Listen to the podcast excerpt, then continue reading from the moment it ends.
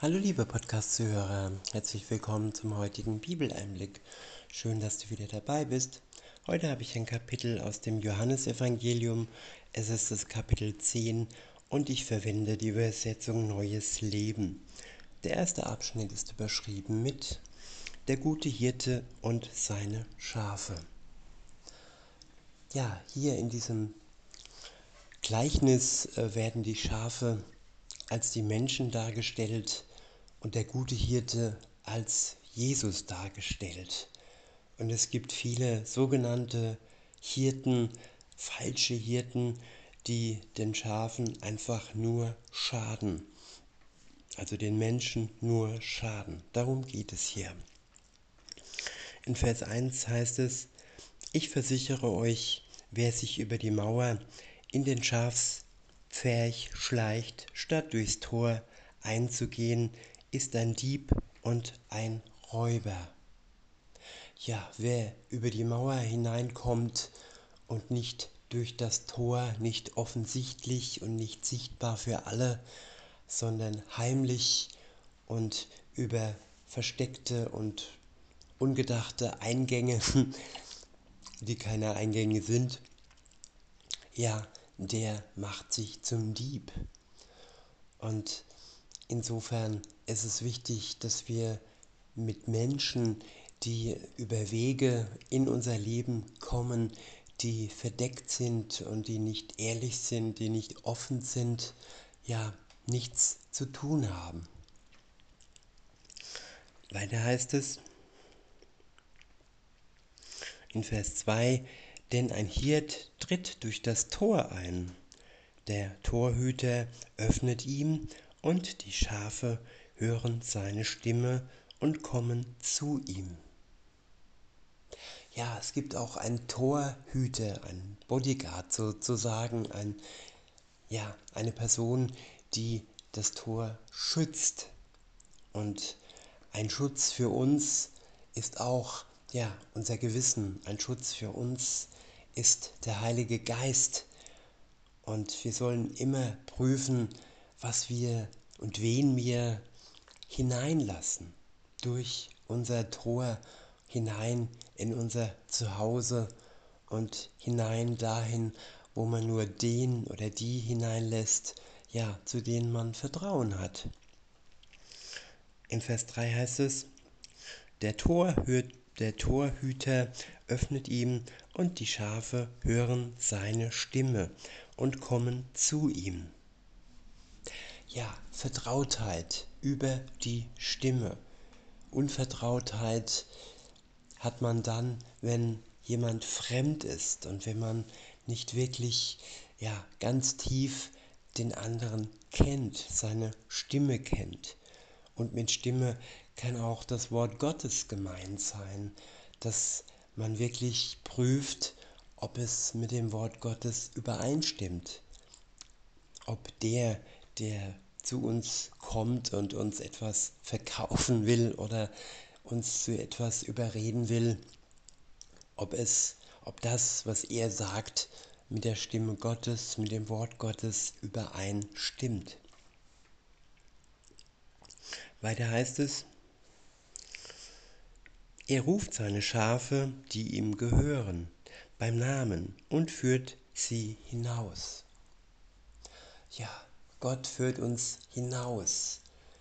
Er ist bei uns und bei ihm sind wir in Sicherheit. Nicht nur ja, im geborgenen Stall, sondern auch draußen.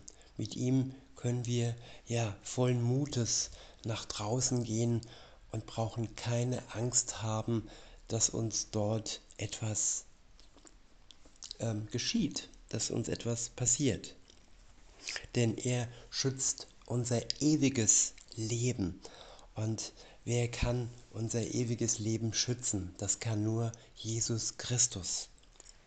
In Vers 4 heißt es, wenn er seine Herde versammelt hat, geht er vor ihnen her. Und die Schafe folgen ihm, weil sie seine Stimme kennen. Ja, zuallererst ist es wichtig, liebe Zuhörerin, lieber Zuhörer, dass du auf Gottes Stimme achtest, aber noch zuvor ihn erst einmal kennenlernst, dass du seine Worte in der Bibel studierst und die Stimme Gottes von den fremden Stimmen in der Welt, die uns was ins Ohr flüstern wollen, unterscheiden lernst. Und wenn du dann die Stimme Gottes kennst, dann kannst du Jesus vertrauen, der dich auf dem richtigen Pfad führt. Und du wirst dein Ziel erreichen.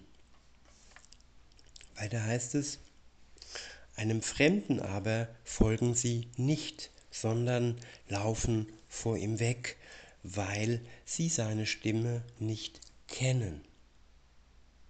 Ja, das ist eine gute Erziehung, wenn wir unseren Kindern beibringen, dass wir Fremden nicht folgen. Und wie ist es dann bei den Erwachsenen? Ja, sind sie schlau, sind sie gut erzogen von Gott, dass sie nicht auf fremde Stimmen hören, die ihnen nur schaden wollen?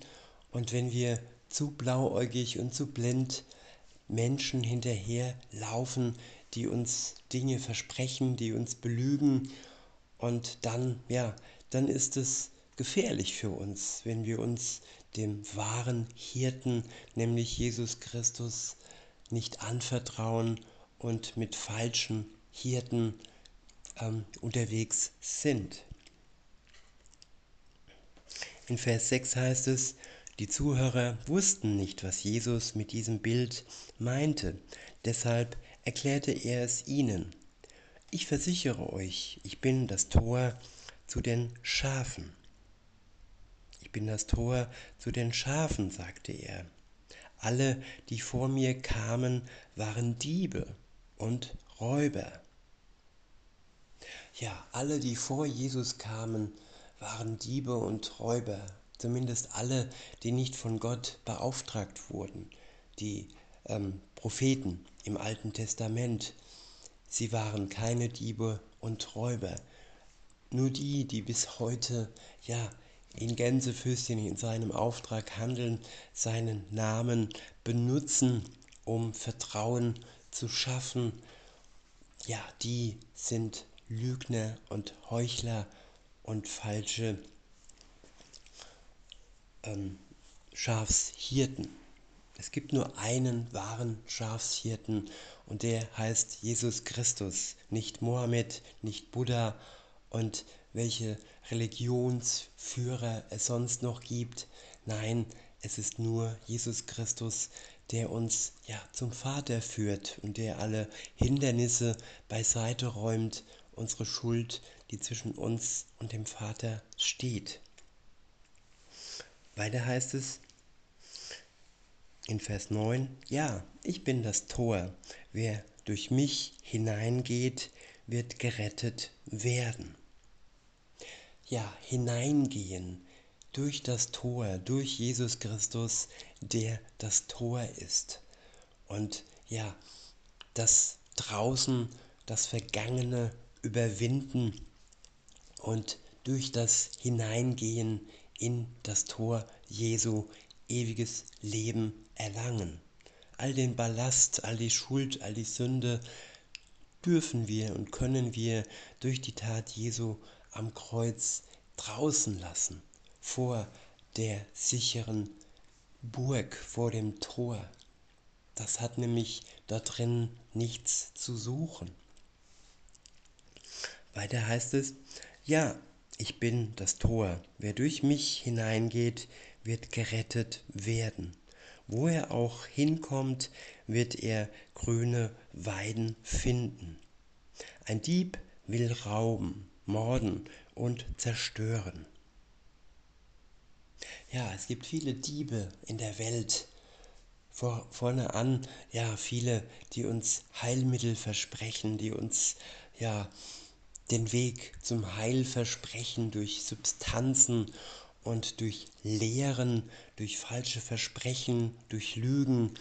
Und da ist es wichtig, dass wir uns von Gott Weisheit schenken lassen, um diese Diebe zu entlarven. Weiter heißt es, ich aber bin gekommen, um ihnen das Leben in ganzer Fülle zu schenken. Ja, Jesus ist gekommen, um uns das Leben, das ewige Leben in ganzer Fülle zu schenken. Andere kommen, um uns etwas vorzumachen, um uns vielleicht kurzweilige äh, Macht oder kurzweiligen Reichtum zu verschaffen, aber das ist beides nicht die Fülle von dem, von der hier ähm, geschrieben wird. Die Fülle ist eine Beziehung mit Jesus Christus, seine Liebe, die er in unser Herz ausgießt und Gewissheit für ewiges Leben. Das kann uns nur Jesus Christus schenken, diese Fülle. In Vers 8 heißt es, ich bin der gute Hirte. Der gute Hirte opfert sein Leben für die Schafe. Ja, Jesus hat sein Leben für uns Menschen geopfert. Das ist ein Hirte, ja, den es sonst nicht gibt. Andere Hirten, die ja, lassen sich das bezahlen, aber wer würde schon sein Leben für Sünder opfern? Da gibt es nur einen und das ist Jesus Christus. Und auch wenn es jemand täte, es hätte keine Bedeutung. Vielleicht würde er das irdische Leben ähm, schützen, retten, aber das ewige Leben würde dadurch nicht gerettet werden. Weiter heißt es in Vers 12, ein Schäfer, der nur für Lohn arbeitet, läuft davon, wenn er einen Wolf kommen sieht. Er wird die Schafe im Stich lassen weil sie ihm nicht gehören und er nicht ihr Hirte ist.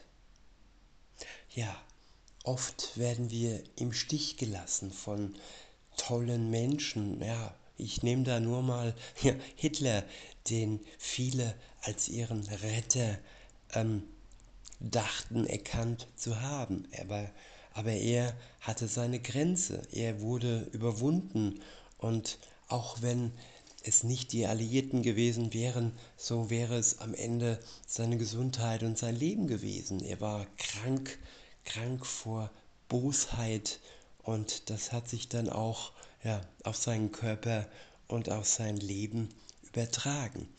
So sollen wir uns nicht ja, falschen Hirten hingeben, die nur eine kurze und begrenzte Zeit haben, wo sie uns blenden können, nicht, dass sie uns helfen würden. Weiter heißt es, und so greift der Wolf sie an und zerstreut die Herde. Ja, wenn wir uns falschen Führern, wenn wir uns falschen Hirten hingeben, dann werden wir zerstreut, wenn diese sogenannten Hirten vom Wolf angegriffen werden. Denn sie stehen nicht unter dem Schutz Gottes, sie werden genauso zerfleischt, wie sie ja der Herde, den Schafen geschadet haben.